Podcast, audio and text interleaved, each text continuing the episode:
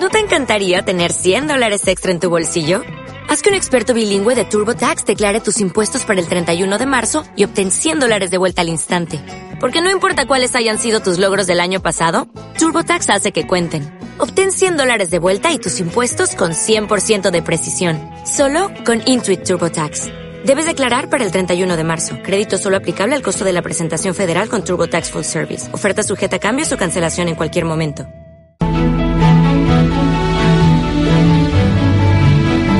Cada día empleamos el dinero para comprar todo lo que necesitamos para vivir. Trabajamos normalmente a cambio de una remuneración económica y nos relacionamos con el dinero queramos o no. Lo trágico es que nunca, repito, nunca nos han enseñado sobre cómo hacerlo de forma inteligente.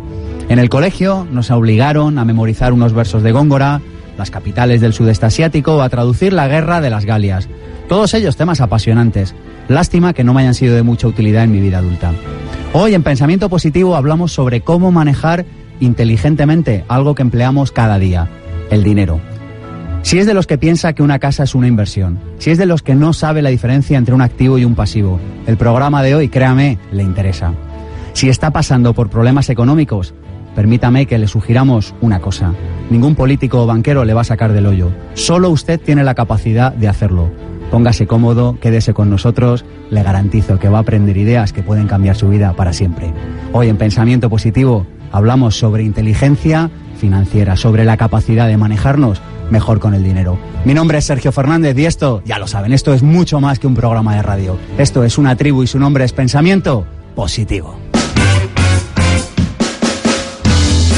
Pensamiento Positivo, el programa de ABC. Radio sobre desarrollo personal. Sergio Fernández. ¿Está cansado de tener la sensación de que, no sé, quizá su banco, quizá algún prestamista le está tomando el pelo? ¿Está cansado de que pasen los años y de que su situación económica no mejore? ¿Le gustaría disponer de ideas que tienen el potencial para cambiar su vida económica para siempre? Está en el lugar adecuado, de verdad. Coja papel, coja bolígrafo y dispóngase a aprender. Estamos para ello con varias personas. Estamos con Juan Aro, que es cofundador de la Escuela de Inversión, junto a Vicens Castellano. Juan, muchas gracias por venir hasta aquí. Gracias, Sergio, por invitarme. Muy vale. Oye, ¿qué, qué, ¿por qué somos tan desastres administrando nuestro dinero? Bueno, básicamente porque nadie nos ha enseñado a ello, ¿verdad? Es decir... Eh, tampoco hemos aprendido luego. No, tampoco. Nos hemos dejado llevar por eh, lo que la sociedad nos, nos dicta, la educación, y al final, bueno, pues hay que pagar facturas, hay que pagar a los bancos, hay que pagar hipotecas, hay que pagar la luz, y entramos ahí en ese movimiento absoluto y continuo, y, y lógicamente algo que debería enseñarse ahí precisamente desde pequeñitos, pues al final nunca terminas de aprender. Es un tema casi tabú el mundo del dinero. Dime una cosa, así a modo de titular, que tú sepas hoy sobre el dinero que no sabías hace 20 años y que te hubiera encantado saber, Juan. Pues sin duda, pues una de las cosas que te van a chocar, Sergio, y es que el dinero no, no solamente hay que guardarlo y gastarlo, sino que hay que moverlo. Eso me hubiera gustado me lo hubieran enseñado cuando era pequeño. ¿Nos hablas luego sobre esto? Claro que sí. Y estamos también con Juan Marín Pozo, empresario y se hace llamar a sí mismo psicoterapeuta financiero. Yo a veces digo que a mí me gustaría ser biblioterapeuta, me gustaría no tener una consulta y recomendar libros. Tú eres psicoterapeuta financiero. Explícanos, Juan, qué es esto. Además, la contraportada de tu libro promete que te enseñará a hacer que tu dinero trabaje para ti y no para tu banco. ¿Nos vas a hablar de esto? Vamos a hablar de esto. Eh, bueno, primero la, daros las gracias por, por invitarme. El psicoterapeuta financiero al final eh, yo diría que es la consecuencia lógica de un asesor financiero. Eh, lo que pasa es que la terapia no la vamos a hacer si no supera la parte psicológica. Si me dices que quieres ahorrar, siempre digo lo mismo, eh, no me digas que no puedes cuando estás fumando, por poner un ejemplo. Primero supérate a ti mismo, eh, pasa esa parte psicológica y a partir de ahí hacemos la, terapia. Eso diría yo que es un psicoterapeuta financiero. Tenemos varias películas recomendadas para el día de hoy. La primera de ellas, El concursante, que vamos a hablar luego eh, de ella con Juan. Tenemos otra película, Atrápame si puedes, de Steven Spielberg, como una persona despierta con malas artes, vamos a ser claros, pero bueno, cómo por lo menos una persona despierta puede salir adelante cuando se lo propone. El secreto de mi éxito, todo un clásico de los años 80 que también nos puede dar pistas sobre este mundo del dinero. Y Wall Street, con una moraleja muy interesante. Estamos en abc.radio, pasan unos minutos de la una de la tarde. Tenemos un número de teléfono que es el 900 106 106. tenemos un canal de YouTube. Es decir, que si le quieren ver las tripas al programa, si quieren ver cómo estamos aquí sentados eh, Juan Marín, Juan Aro y yo, no tienen más que ir a nuestro canal de YouTube, que es Pensamiento Positivo 1, y vernos, o pueden ir a nuestro blog, a pensamientopositivo.org. Y cualquier sugerencia, consulta, duda, comentario, agradecimiento o lo que deseen en infopensamientopositivo.gmail.com. Arrancamos para empezar a hablar sobre inteligencia financiera ahora mismo. Pensamiento Positivo, el programa de ABC. Radio sobre desarrollo personal. Sergio Fernández.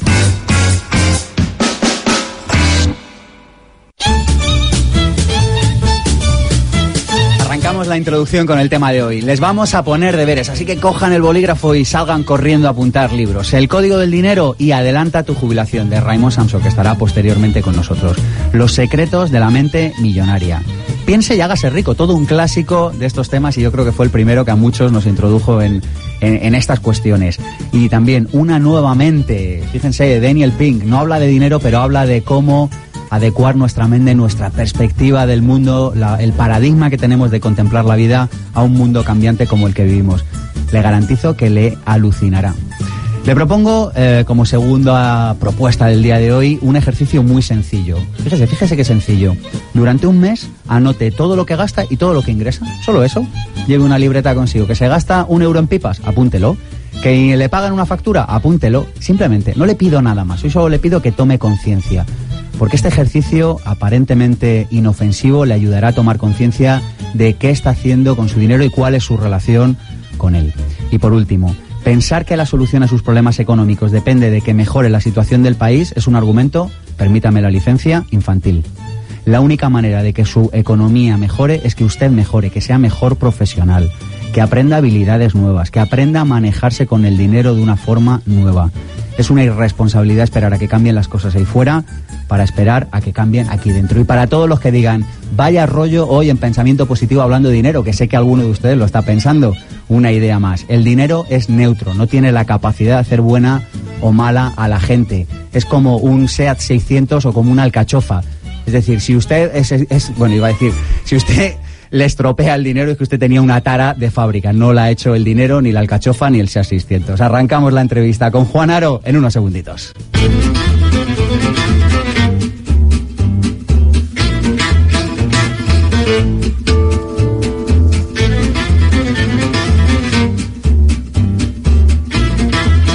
A Juan Aro con nosotros, ya nos acompañó en otra ocasión, pero hemos querido conocer un poquito más quién se esconde detrás de este nombre que es Juan Aro. Muchos de ustedes le conocerán por la Escuela de Inversión. ¿Y a quién le hemos pedido que nos haga una biografía con alma? Pues ya lo saben, a Cristina Serrato.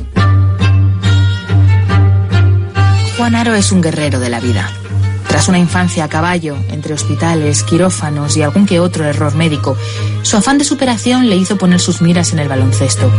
Jugó en equipos de España o Francia y terminó siendo árbitro y entrenador.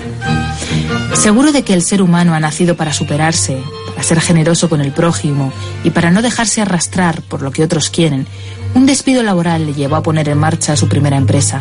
Así, hoy en día desempeña una labor de ensueño en la que ayuda a los demás a dirigir su vida hacia metas más altas. Es formador, inversor y conferenciante. Parisino de cuna, Recuerda una infancia de sufrimiento, pero también de mucho amor, de cuidados, de viajes, del regalo que suponía abrir los ojos a un nuevo día y a su abuela Nina, con quien tenía un vínculo muy especial, una mujer que a pesar de su pobreza siempre hacía reír. Enamorado de sus dos hijos, Daniel y Sara, y admirador de su mujer, Belén, de quien aprende cada día, para él la familia es su prioridad y dedica su tiempo libre al cine, la lectura, el spinning y los partidos de baloncesto.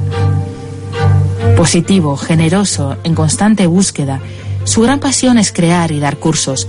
Le gusta la tranquilidad, los parques de París, el aroma, conexión con la naturaleza del césped recién cortado, el sabor del queso, soñar, y le emocionan las historias de superación, las anécdotas, las personas que animan a los demás, que entienden que vivimos un suspiro, que hay que disfrutar cada instante y dar amor. Kung Fu, Forrest Gump y el Teniente Colombo son sus ídolos. La moraleja de la cigarra y la hormiga o del patito feo, su leitmotiv. El espíritu emprendedor y altruista de Jerry Maguire, su ejemplo. Million Dollar Baby su película, Take Me On de Aja su canción, sin lugar a dudas se reencarnaría en su perro, Coco, y lanzaría al mar una botella con tres deseos. Más educación financiera en los colegios, que se eliminasen los miedos internos de cada uno y que se pensase más en compartir y menos en competir.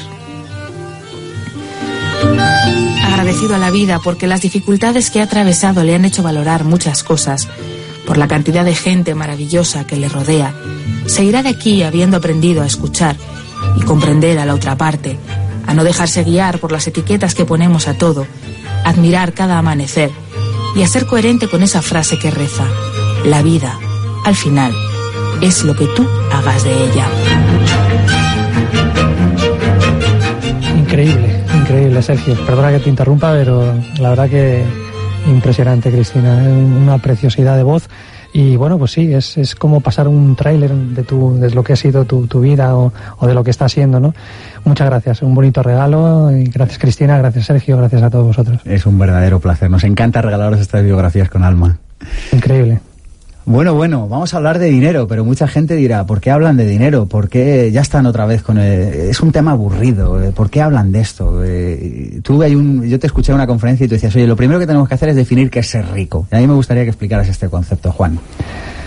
Bueno, efectivamente, el tema del dinero es algo que, que parece que la misma sociedad no te anima a hablar de ello, ¿no? En las familias, en los hogares. en España, ¿verdad? Sí, sí, sí. Yo creo que más que en un país, más que en España, ¿no? El tema de la educación financiera, el sistema educativo es muy similar en muchos países. Y, y, bueno, el tema del ser rico casi siempre lo asociamos a tener un buen coche, a tener una buena casa, a tener un buen trabajo fijo y a tener una cuenta ban bancaria saneada, ¿no? Pero para mí, y creo que para mucha gente, cuando le sucede, y lo comentaba también con Juan Marín, ¿verdad? Cuando nos suceden situaciones peculiares en la vida, donde la vida te golpea, te das cuenta que aquellas personas que permanecen a tu lado o aquellas situaciones bonitas que te empiezan a pasar, pues no tienen mucho que ver con el dinero. Entonces eh, yo hablo de mí, hablo de la gente que conozco y al final el ser, contestando tu pregunta, el ser rico es cuando estás viviendo plenamente tu vida, cuando estás siendo útil a los demás, cuando estás disfrutando con lo que haces, cuando te levantas y no estás deseando que llegue el viernes y sufriendo cuando llega el domingo, ¿no? Eso para mí es eh, ser rico, sobre todo en tiempo, ¿no? Más que en dinero. El dinero va y viene, va y viene y seguirá yendo y viniendo y al final también es una manera de saber qué valor estás dando a la sociedad. Aquella persona que da mucho valor generalmente va asociado con el dinero también, ¿no? ¿Qué significa la palabra inteligencia financiera y por qué habría que saber de inteligencia financiera? ¿Por qué nos conviene saber de esto? ¿Por qué a una señora que nos está escuchando ahora en su casa le interesa aprender de inteligencia financiera?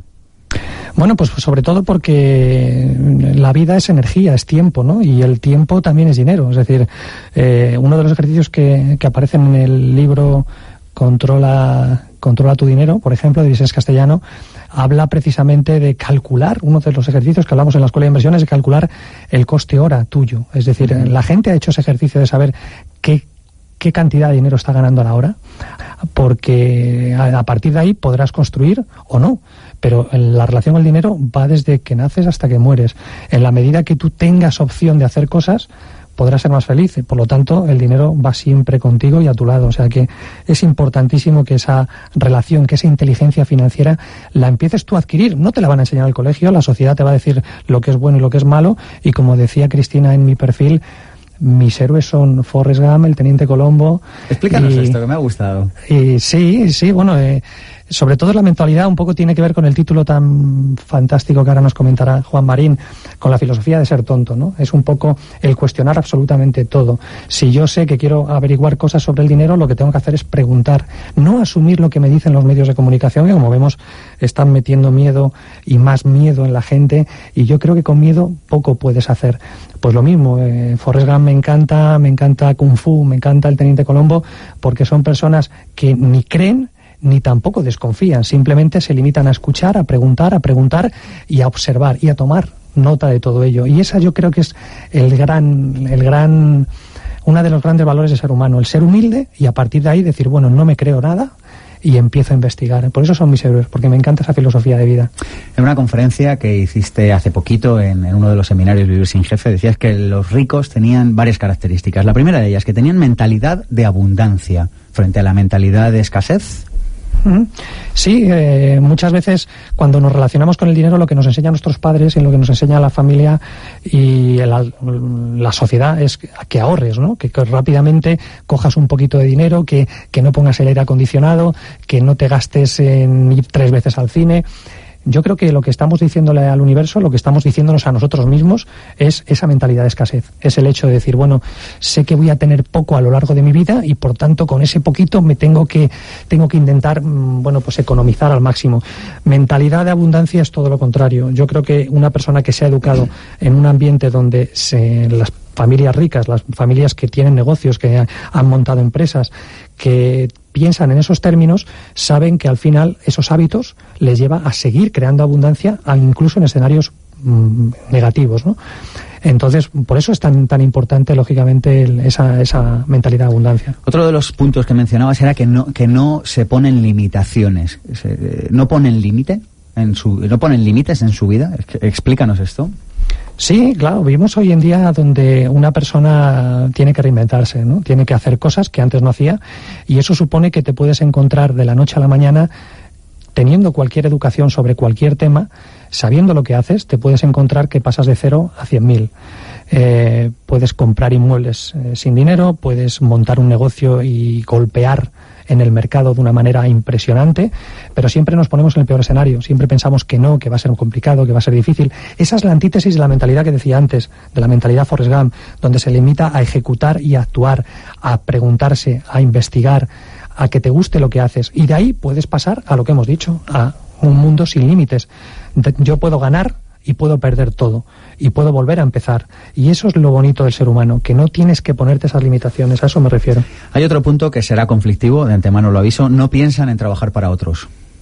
Sí, es conflictivo. Yo respeto, por supuesto, que una persona trabaje para quien quiera si eso es lo que ama, si la profesión. Tristemente, cuando tú preguntas a, tu entorno y hablas con ellos si ellos cambiarían de trabajo por haciendo otra cosa, eh, si tuviesen todas las facturas pagadas durante 10 años, la mayoría te dicen sí, ahora mismo dejaría mi trabajo. ¿Eso qué te está diciendo? Que por un lado se intentan autoengañar diciendo que lo que hacen les gusta, pero por otro lado, si tuviesen todas las facturas pagadas, pues lo que harían es, eh, es dejar de trabajar. Entonces, a eso me refiero, sí.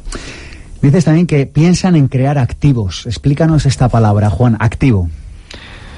Bueno, eh, la sociedad va sobre todo, bueno, lo estamos viendo con los gobiernos hoy en día, ¿verdad? Los gobiernos, ¿cómo tapan los agujeros? Pues eh, creando más pasivos, es decir, creándose muchas más deudas que luego habrá que pagar. ¿Son pasivos una deuda? Sí. ¿Y un eh, activo? Para mí un pasivo es algo que te quita dinero. Por lo tanto, eh, la medida que un gobierno sigue pidiendo más dinero, lo que estás haciendo es hacer el agujero más grande. Entonces, pasivos todo aquello, yo lo llamo cocodrilos. Es decir, un cocodrilo es aquello que te quita dinero, una casa donde estás intentando pagar una hipoteca que llegas asfixiado, que te impide ver a tu hijo, pasear a tu perro o darte un homenaje el que sea, mm, que puede ser una cena, eso es un cocodrilo. No podemos mantener nuestra vida cocodrilos. ¿Qué te enseña la sociedad?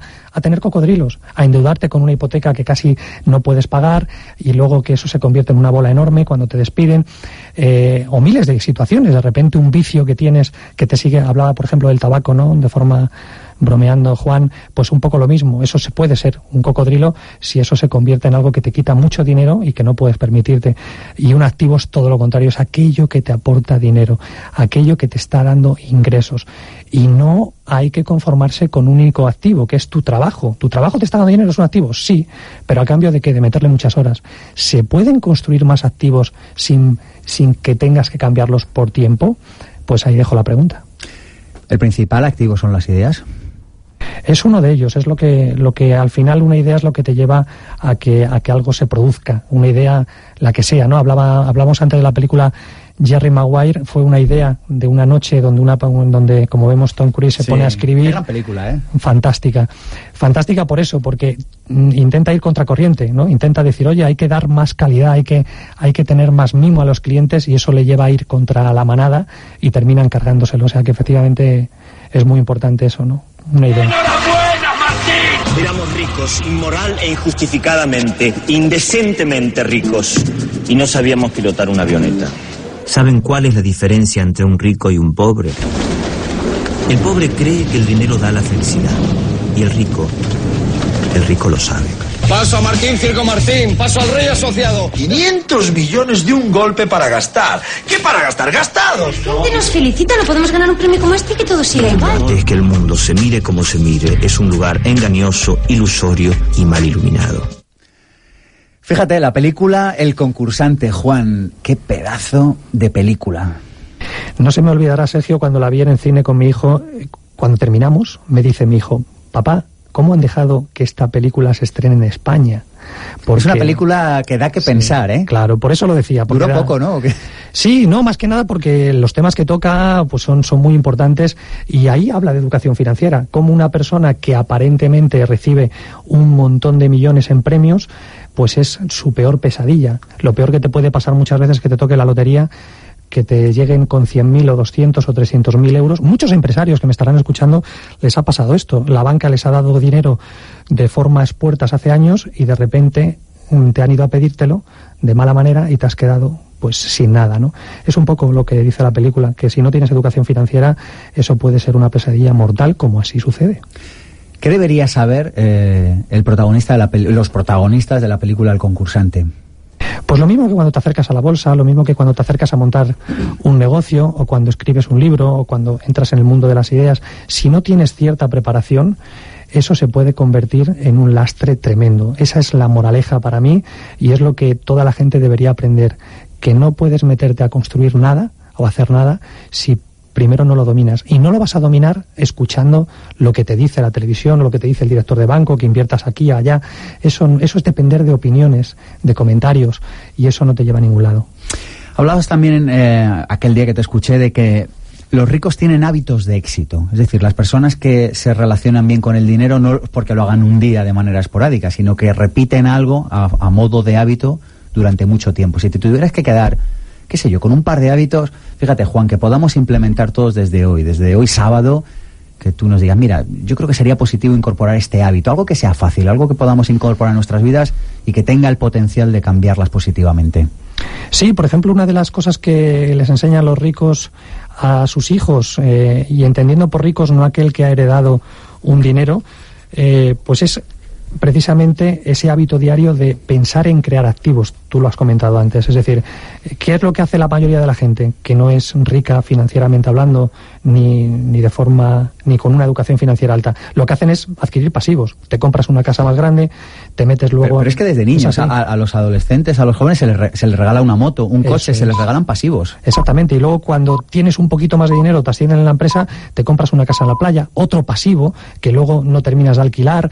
Entonces, ese es el cambio de, paradigma y de mentalidad. Una persona rica es aquella que está pensando en no gastar otro nuevo activo para tener otro huevo que le dé dinero. Y luego vuelven a crear otro huevo que le sigue dando dinero. Y al cabo de los tres o cuatro años tienen cuatro, cinco, ocho huevos cuatro, cinco, ocho activos que le están reportando dinero cada uno. Esa es la mentalidad. Yo creo que en este sentido, Juan, hay que explicar un concepto y es que ser rico no consiste en tener, sino en disfrutar. Es decir, no consiste tanto en tener la casa en la playa, como en tener la posibilidad de alquilarla y disfrutarla cuando tú quieres. Y además, si supiéramos esto, además de que no hubiéramos esquilmado toda la costa española, eh, además de eso, eh, disfrutaríamos más de, realmente de esa casa, porque yo creo que todos conocemos a personas que luego van a la casa, la tienen que pintar, reparar la gotera, están allí 15 días y se pasan 12 trabajando. Sí, sí, sí, es un poco lo mismo, ¿no? Nos preocupa más el que dirán nos preocupa más el aparentar que, que, el hecho de pensar de esa forma, pero sí, es cierto, tienes toda la razón. Bueno, me dices también que las personas que se manejan bien financieramente no muestran necesidad. Sí, eh, sobre todo esa palabra de necesidad tiene que ver con tiene que ver con negociación, tiene que ver con el hecho de, de, que de lo que te estás diciendo tú a ti, a tu familia y a todos los tuyos. Si tú tienes necesidad, ya estás perdiendo, ya estás Mm, ya estás pensando que mm, para tener para ser feliz tienes que tener ese coche o tienes que tener esa cuenta bancaria o tienes que tener ese peso que tú quieres porque te sientes con unos kilos de más. Entonces al final estamos siempre necesitando cosas. Entonces la necesidad por principio es mala. Tú tienes que ir a pedir un crédito a un banco o tienes que ir a relacionarte con el dinero sin pensar en esos términos de necesidad y sobre todo con lo que tú decías, aprendiendo a disfrutar de esas situaciones que a veces no son buenas. Una persona rica piensa en que puede fracasar un negocio, pero lo que le importa es qué ha ido haciendo hasta que, hasta que fracasa, ¿no? No creo que se pueda mejorar en el mundo externo sin haber hecho antes nuestra parte dentro de nosotros mismos. Es la única lección de esta guerra. Hemos de buscar en nosotros mismos, no en otro lugar. Más vale una cara de tonto bien administrada que una finca de regadío. ¿Harto de adelgazar y volver a recuperarlo? Este verano el Hotel Rural La Casa de Pasarón te propone el Plan DEM. Dieta más ejercicio más mente. Un programa de adelgazamiento de 7 días en el que te entrenarás en los hábitos nutricionales, físicos y mentales para alcanzar tu peso ideal. Visita decuerpoentero.com y aprovecha nuestra oferta de lanzamiento. Esta vez cuando digas el lunes me pongo a dieta, será verdad. Decuerpoentero.com. Plazas limitadas.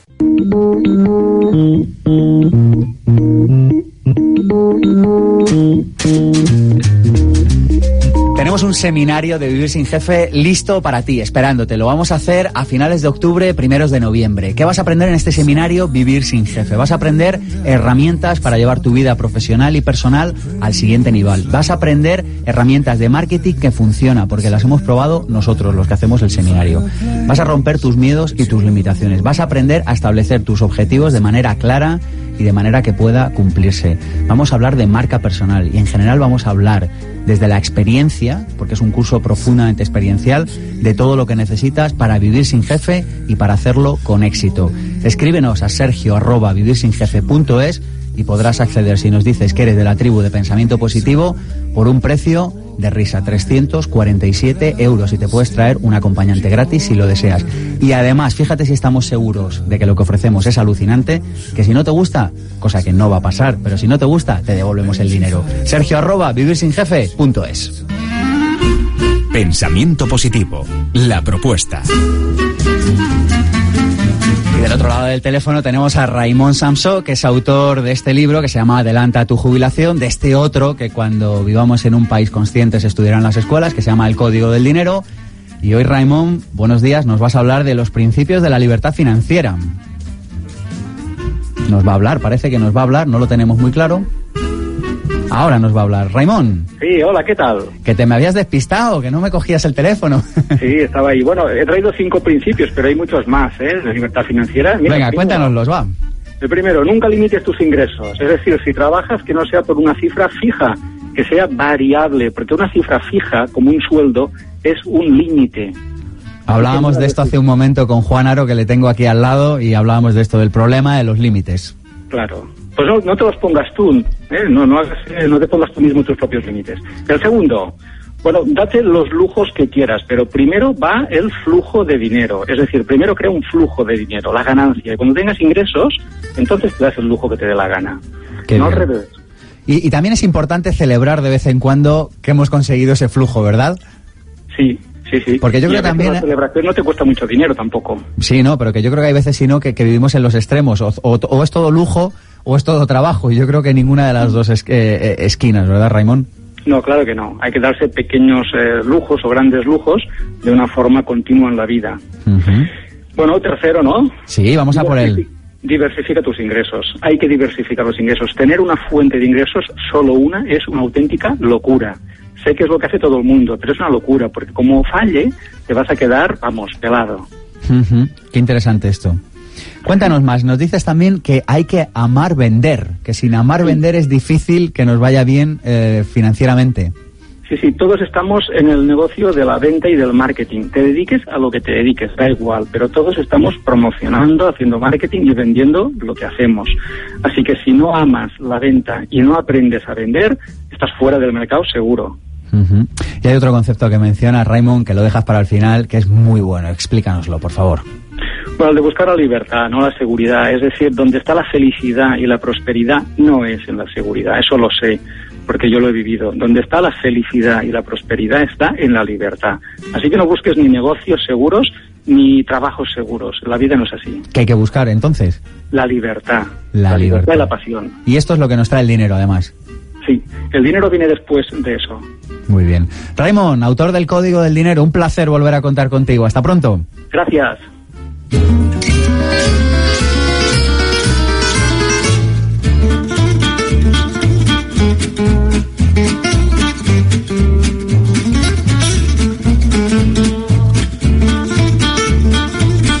La tertulia Juan Marín Pozo, autor de Finanzas para un tonto, publicado en Aguilar. Y bueno, cuéntanos, Juan, ¿cómo es que te dio por publicar este libro?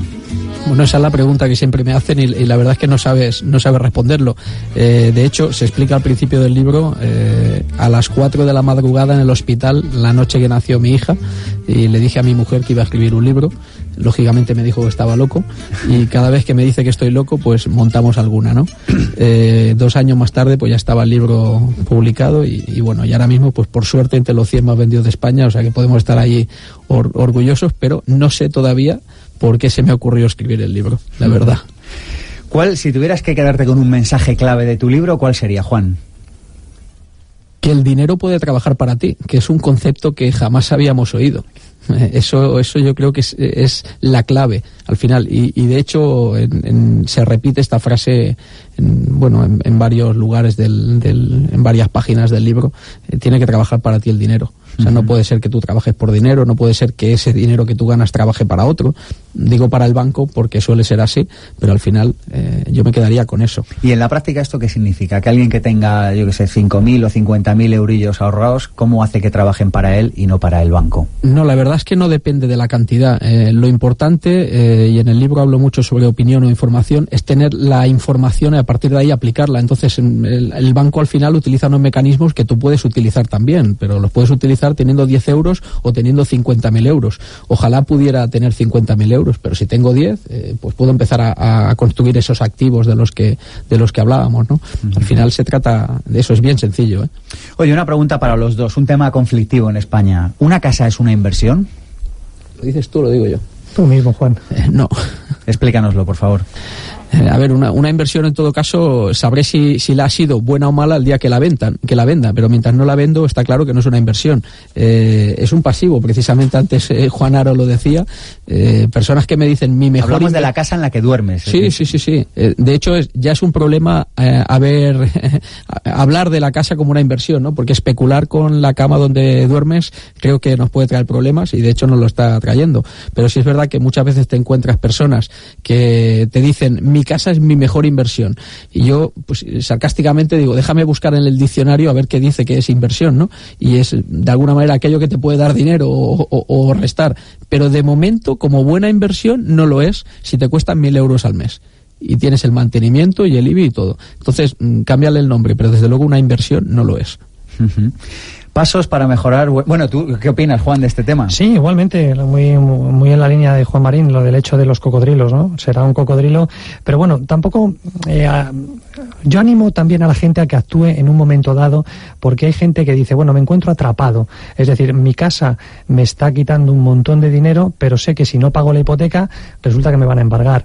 Esto es lo que hablábamos antes, eh, Sergio, con la educación financiera siempre se puede salir de cualquier situación de forma airosa.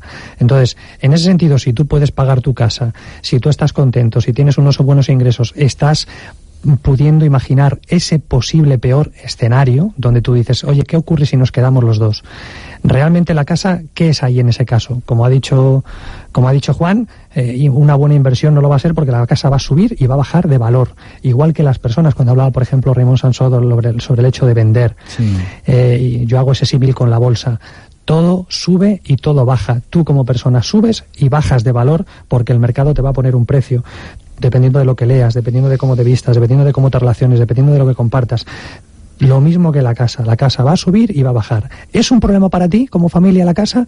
Si es un problema, a mí me da igual que sea o no una inversión. Lo que quiero es saber si es un problema. Y si lo es, hay muchas familias en España que se agarran a esa casa y destrozan su vida como si fuesen a vivir miles de años porque vivimos en el estado del miedo y donde el banco te amenaza con echarte a la calle. Hay mecanismos con educación financiera para que eso no ocurra. Entonces, repito que quizás el juego de inversión o no inversión a mí me preocupa más lo otro, las emociones, ¿no? la gente, las emociones y la relación con el dinero, que es de lo que estamos hablando. Eh, ¿Estáis de acuerdo en esto que dicen muchas personas? Yo creo que a vosotros os lo he oído alguna vez, de que hay que ahorrar al menos el 10% sí o sí de lo que uno ingrese.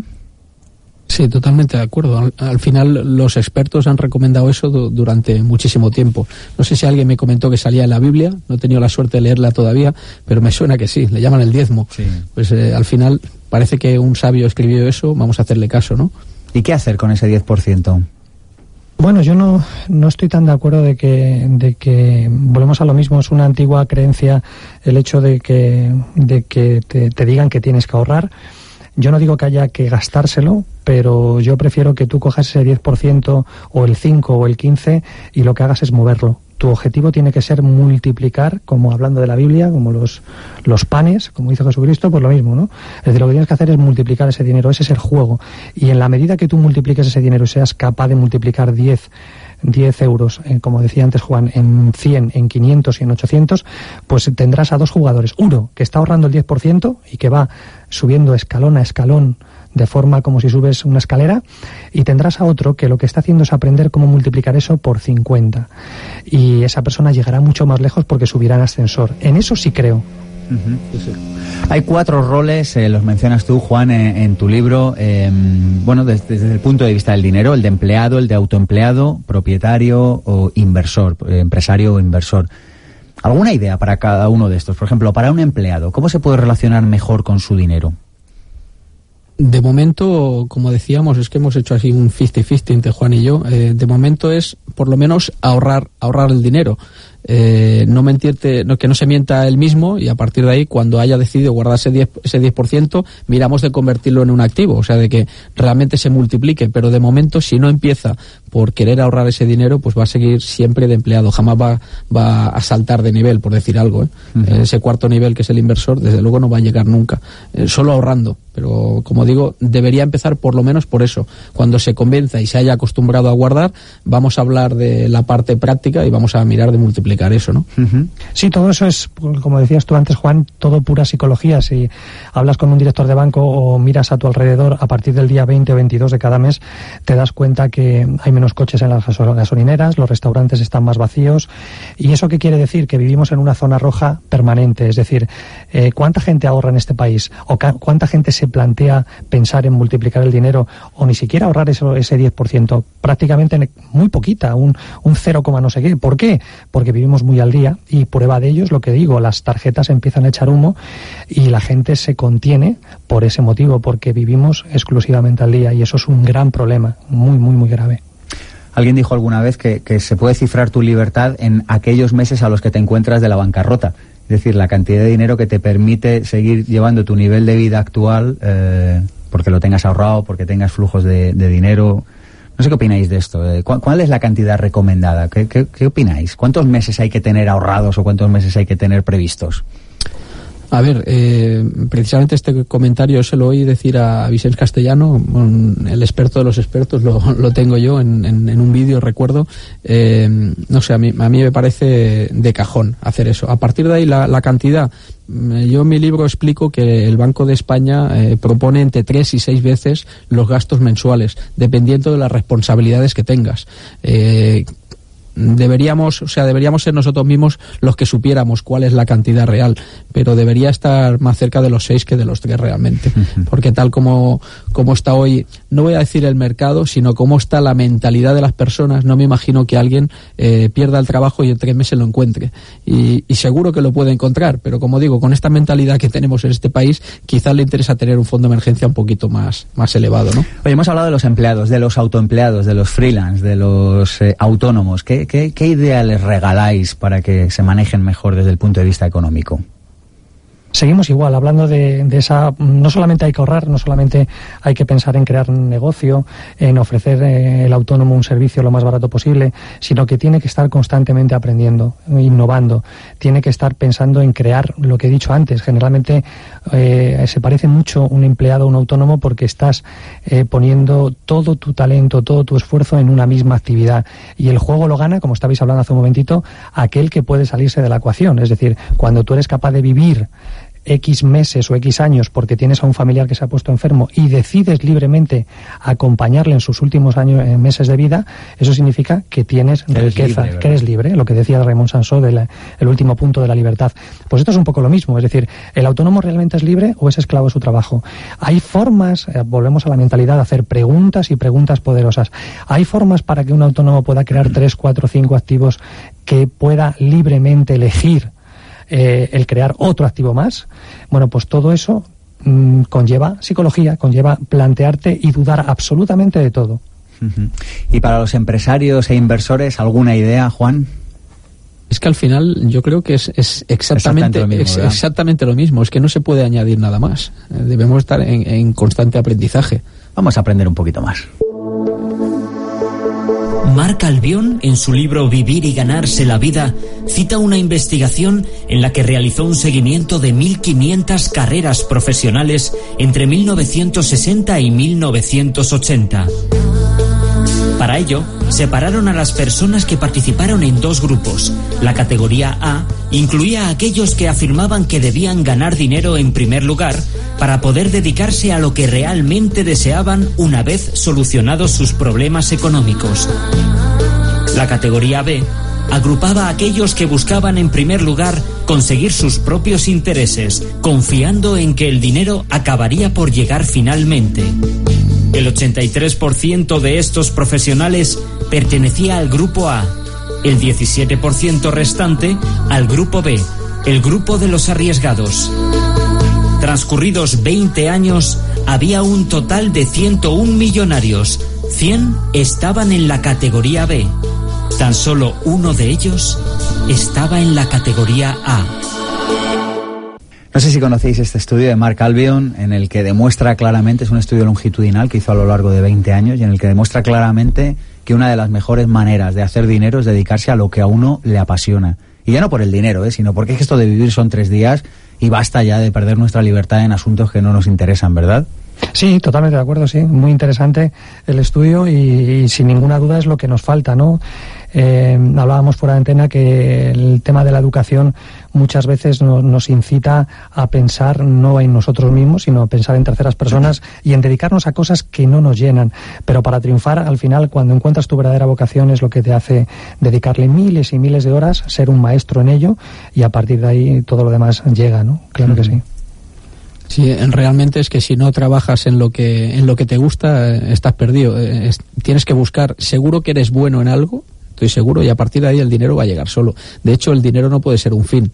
Eh, si tuviéramos que mirar el ratio por hora que decíamos antes, va a haber una temporada en la que desde el momento que tú encuentras lo que realmente te gusta, si hicieras el ratio por hora dirías, ostras, me sale muy barata la hora, ¿no? Estoy dedicando muchas horas a esto. Pero sencillamente el, llegar a ese momento de encontrar la pasión, eh, tú sabes mucho de eso, y a partir de ahí, pues bueno, los resultados, si es dinero lo que buscas, va a llegar, pero si son otros resultados los que buscan, los que buscas van a, van a llegar. Pero primero es eso, eh, buscar en lo que tú eres bueno, que estoy seguro que eres bueno en algo.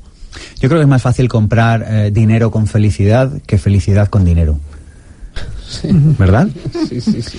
Sí, además es, una forma de energía, ¿no? El dinero en el fondo. Y además vives, Sergio. Además te permites el lujo de decir, bueno, me lo estoy pasando bien, estoy disfrutando, soy feliz con lo que hago. Figúrate que repasaba repasaba mentalmente eh, lo que decía Cristina eh, sobre mi vida y, realmente cuando yo he ganado más dinero es cuando me lo he pasado mejor y cuando he tenido más tiempo para reflexionar. ¿no? Cuando voy a hacer spinning eh, se me ocurren ideas que si estoy trabajando y haciendo otras cosas nunca se me hubiesen ocurrido, con lo cual al final todo está ahí en, ser feliz para que luego llegue el dinero. Oye, ¿hay un vocabulario diferente que utilizan las personas en función de cómo se relacionen con su vida económica? ¿no? Eh, hay, hay un vocabulario que es este de no me interesa el dinero, quiero un empleo estable, no me gusta arriesgar, no soy muy bueno en lo que hago. Este, este es un empleo que genera diferentes resultados a otro lenguaje, ¿verdad? Sí, yo lo que más gracia me hace es que esta, esta frase típica del dinero no, da la felicidad, pues eh, la dice el señor que está trabajando, bueno, por, pues por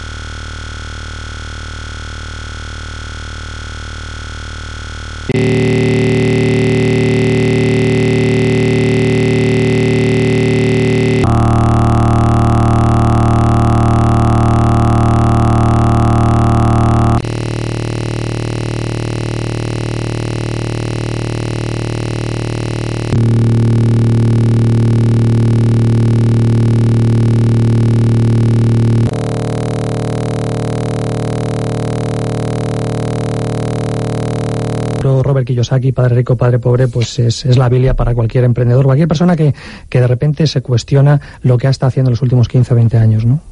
El código del dinero. Es bajar a tierra todos esos conceptos. Sí. Yo diría eso. Te enseña de forma muy sencillita cómo funciona el mundo del dinero, sin ninguna duda. Te da claves, te da pautas. Una maravilla del libro de Remos Enso. Y un clásico, piense y hágase rico. Yo lo leí en el año 91 y pensé que solo iba a hablar de dinero y me encantó.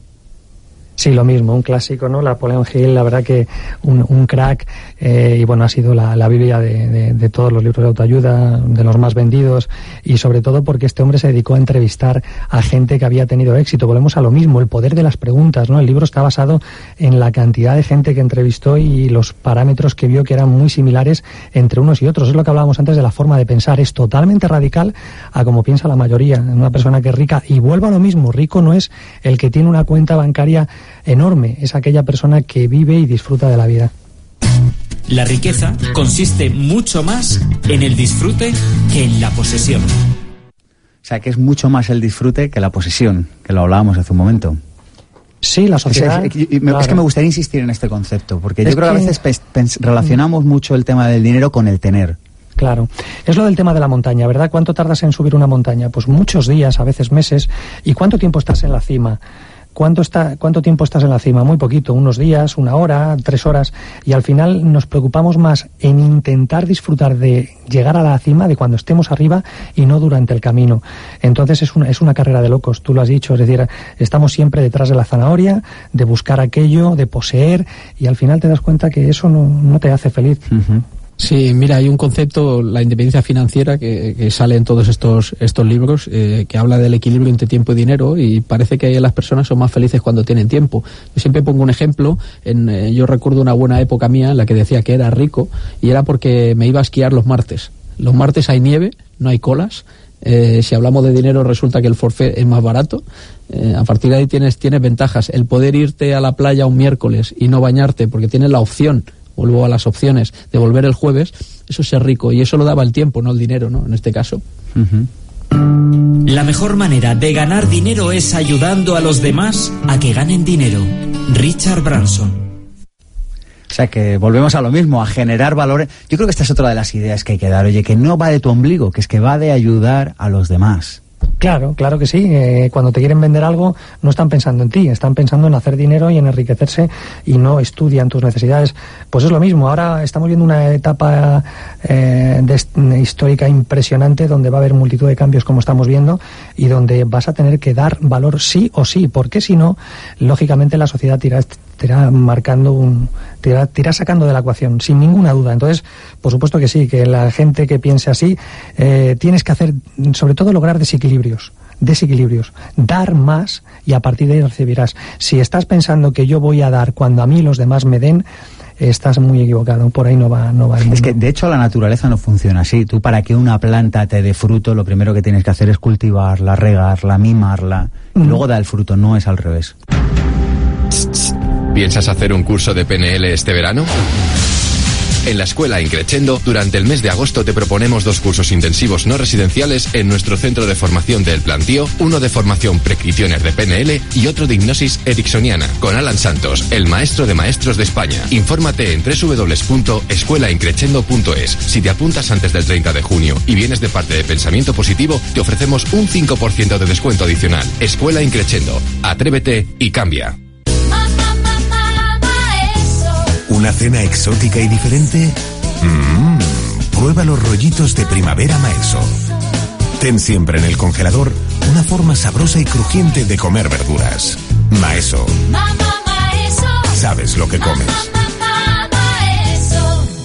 ¿Harto de adelgazar y volver a recuperarlo? Este verano el Hotel Rural La Casa de Pasarón te propone el Plan DEM. Dieta más ejercicio más mente. Un programa de adelgazamiento de 7 días en el que te entrenarás en los hábitos nutricionales, físicos y mentales para alcanzar tu peso ideal. Visita decuerpoentero.com y aprovecha nuestra oferta de lanzamiento. Esta vez cuando digas el lunes me pongo a dieta, será verdad. Decuerpoentero.com. Plazas limitadas.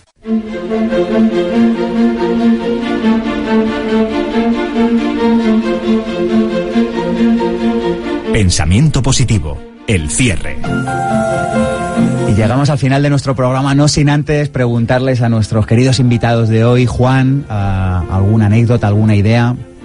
Pues una idea para la gente es que apaguen la televisión, que no la vean durante algún tiempo, sobre todo porque solo hay noticias eh, negativas, y a partir de ahí que se centren en lo que realmente quieren y tengan información, obtengan información sobre eso y que lo persigan. Seguro que lo consiguen, pero de momento que apaguen la tele. Gracias. Juan. Bueno, pues rápidamente una anécdota para tus oyentes, Sergio, eh, verídica, que ocurrió al expresidente, al presidente de Estados Unidos, Abraham Lincoln, cuando falleció su madre con nueve años. Dicen que ahí radica el éxito de Lincoln. Cuando falleció Nancy, su madre con 34 años, a Lincoln le llamaban Abby, su madre. Y la última frase que le dijo su madre al morir a Abraham Lincoln fue, Abby, sé alguien. Y esto es un poco lo que me gustaría terminar con este mensaje, ¿no? Con, pedir a la gente que sobre todo enfoquen su vida para ser alguien, no para tener, sino sobre todo para que sea alguien. Qué importante. Os quiero hacer un pequeño regalo. Juan Marín Pozo se ha venido desde Gerona, así que lo mínimo que puedo hacer es regalarte este ejemplar del sorprendedor, porque sé que eres un gran sorprendedor. Y a ti, querido Juan, que has venido desde el sur de la Comunidad de Madrid, te regalo un ejemplar de Vivir sin Jefe, algo de lo que tú sabes mucho. Gracias, gracias Sergio, me vale. Hasta aquí ha llegado nuestro pensamiento positivo del día de hoy. Dijo alguien, si hayas un camino sin obstáculos, desconfía. Lo más probable es que no conduzca a ninguna parte. No sé si hemos encontrado muchos o pocos obstáculos, pero este programa lo han hecho posible un equipo de primera, compuesto por Mónica Galán, Ada García Koch y Alberto Peña en la producción, Armando Mateo con los cortes de voz, Cristina Serrato con las biografías con alma, Alberto Espinosa dirigiendo esta nave que es Pensamiento Positivo. Mi nombre es Sergio Fernández y esto, ya lo saben, esto es mucho más que un programa de radio. Esto es una tribu. Nos encantaría volver a verle el sábado que viene. Le esperamos aquí, en Pensamiento Positivo.